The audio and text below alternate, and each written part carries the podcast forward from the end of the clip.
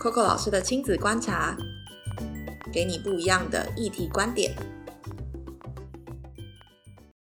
Hello，大家，今天要跟大家讨论的主题是亲师合作。我是 Coco，欢迎收听 Coco 老师的亲子观察。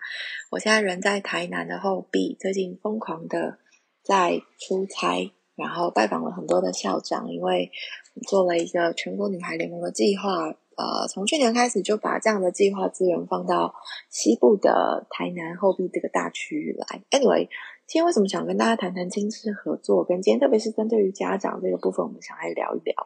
原因是因为大家有看到那个中一中的事件嘛，就是啊，学生跟老师，虽然他们是年纪比较大一点的孩子。但是，到底孩子在学校里面跟老师、跟同学发生冲突的时候，或者在学校里面发生相对应的事件的时候，我们要怎么样让孩子跟你说，或者是大人到底要站在什么样的角色跟角度去回应跟面对这件事情？我印象当中很有趣的一件事是，啊，这是一个一个其中发生的事件，但是因为我是一个老师，所以。我听到了，其实是啊，我想要去拆解一下孩子跟家长跟我听到的这个讯息到底对不对？事情跟故事是这样的：我们有一个孩子呢，在呃，然后应该说南澳那个区域有一个孩子，他在棒球队被退队了，他离开了棒球队。然后我应该听说了这件事情，然后他有跟学校老师说，有跟家长说这样。那身为一个课后照顾的老师，呃，一看到他，我就问他说。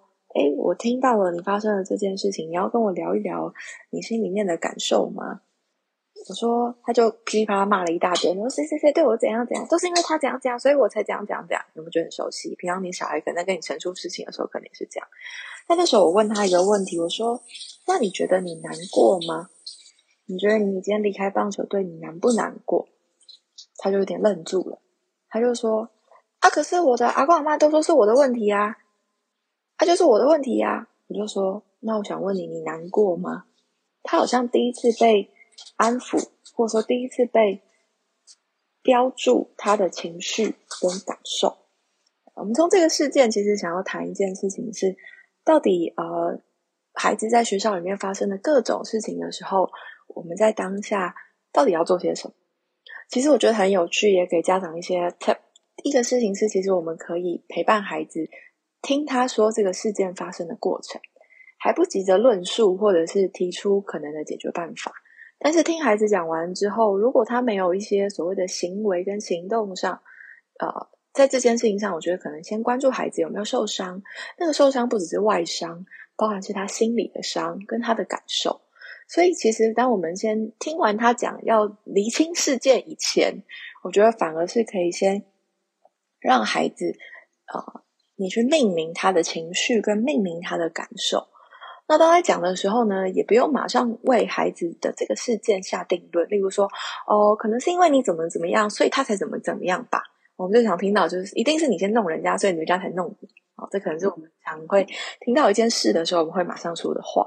但其实换言之，当我们听到孩子发生了什么事情的同时，我们命名了这个情绪跟感受的时候，先站在他的这个。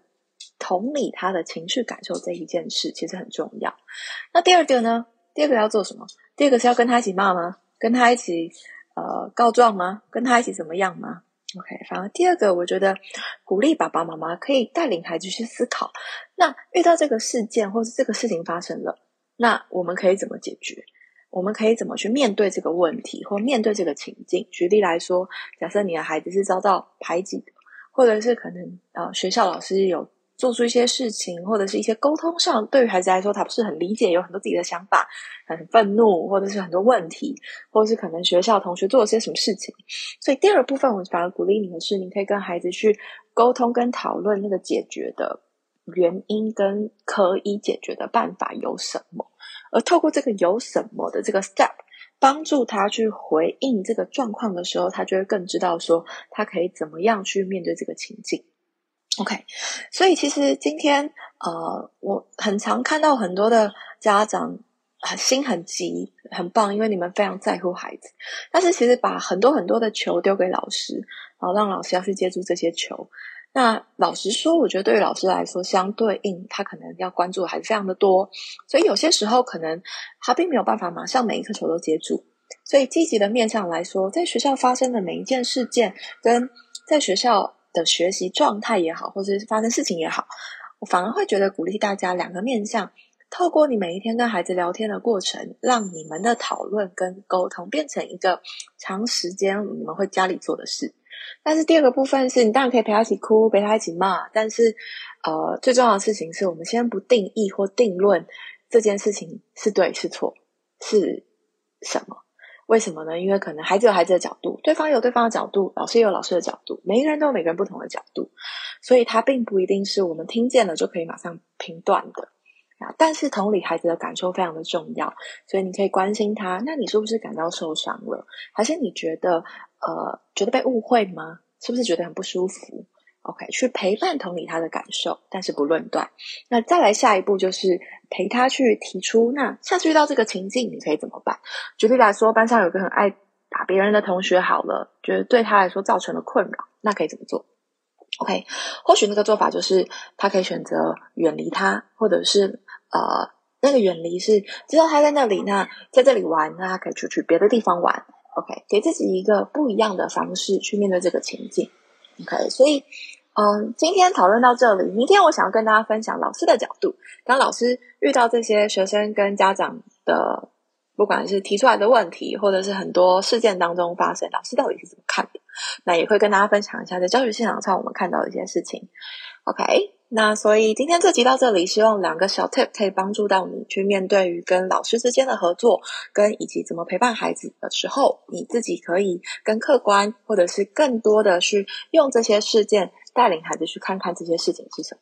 在学校吵架其实是一件成本最低的事，为什么呢？因为他还不需要。嗯，以后他如果当一个成人，在公司里面跟别人吵架，可能的成本就比较高了。OK，所以其实用个成本最低的方式带领孩子去度过一些人际关系上面的困境，跟讨论一些解决办法，而这反而会变成他生命当中很重要的养分。那今天我们就讨论到这，明天见，拜拜。